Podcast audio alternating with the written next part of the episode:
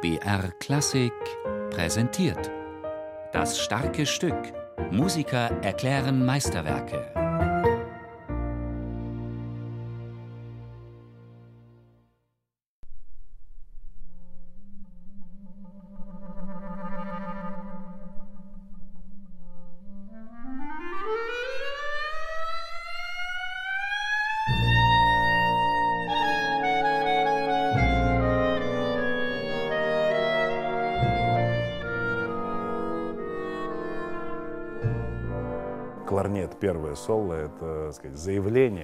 Das erste Solo in der Klarinette, das ist ein Aufruf.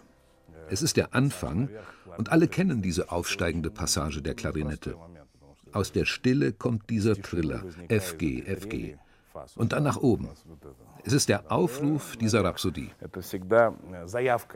Der signalhafte Aufstieg in der Klarinette fesselt die Zuhörer auf Anhieb.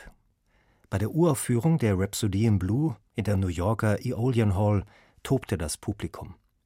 Das Konzert vom 12. Februar 1924 schrieb Geschichte. George Gershwin hatte den Amerikanern ein Stück echte amerikanische Musik geschrieben. In ihr spiegelt sich auch das Leben im Schmelztiegel New York wieder, findet der Pianist Denis Matsujew.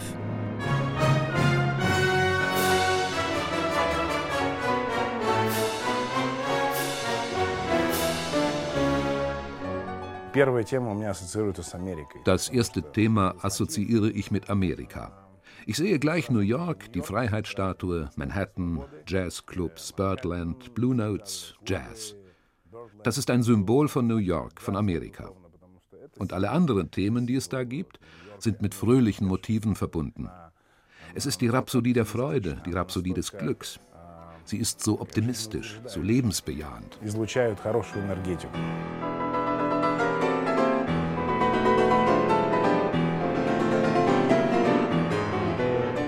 Zunächst wollte Gershwin sie American Rhapsody nennen.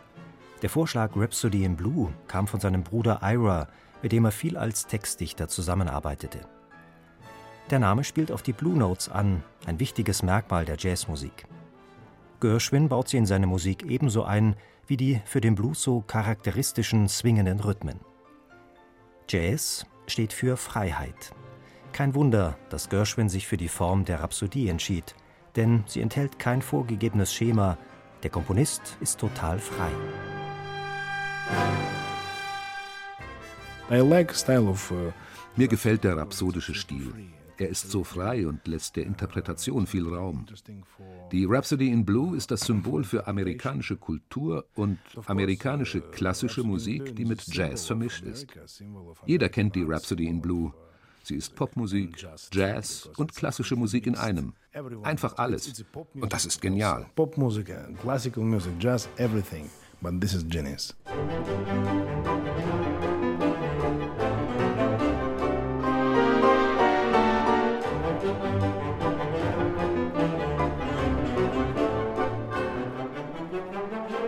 In Auftrag gegeben hatte die Rhapsody in Blue Paul Whiteman. Er führte mit seinem Orchester gerne Stücke im Jazzstil auf, auch wenn sich diese Musik doch deutlich von dem originalen Jazz der Afroamerikaner unterschied. Whiteman schwebte eine Synthese vor von europäischer Kunstmusik und afroamerikanischem Jazz.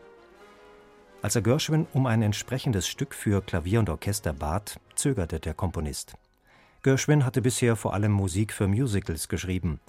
Jazz hingegen war für ihn musikalisches Neuland. Whiteman half der Entscheidung nach, indem er Gershwins neue Komposition, von der noch keine Note existierte, kurzerhand in der Zeitung ankündigte, zusammen mit dem Datum der Uraufführung. Gershwin blieb keine Wahl. Innerhalb von drei Wochen schrieb er seine Rhapsody in Blue.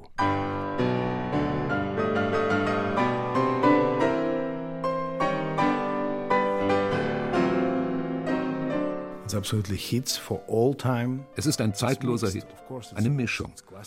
Natürlich ist es vorrangig klassische Musik. Gershwin gehört zu den klassischen amerikanischen Komponisten. Er ist eine Legende. Aber die Rhapsody in Blue zählt ebenso zu den Jazz-Standardstücken. Spiele oft meine selbst komponierte Improvisation darüber. Beim echten Jazz schreibt man die Noten ja nicht auf. Jazz entsteht spontan. Natürlich kann man Jazz auch nach Noten spielen, aber dann ist es kein echter Jazz. Die Rhapsody in Blue ist ein toller Jazzstandard ein fantastisches Thema. Aber erst wenn man darüber improvisiert, ist es wirklich Jazz. You must to improvise on this. This is the jazz. Die Rhapsody in Blue enthält drei große Kadenzen für das Klavier. Bei der Uraufführung spielte Gershwin selbst den Solopart. Die Orchestrierung war nicht von ihm, sondern von Whitemans Arrangeur Ferder Groffet. Im Orchester spielen auch Instrumente mit, die man sonst eher in einer Big Band findet, wie beispielsweise das Saxophon. Einige Themen spielt das Orchester auch allein, ohne Klavier. Wie beispielsweise das lyrische Thema, das ein wenig an Rachmaninow erinnert.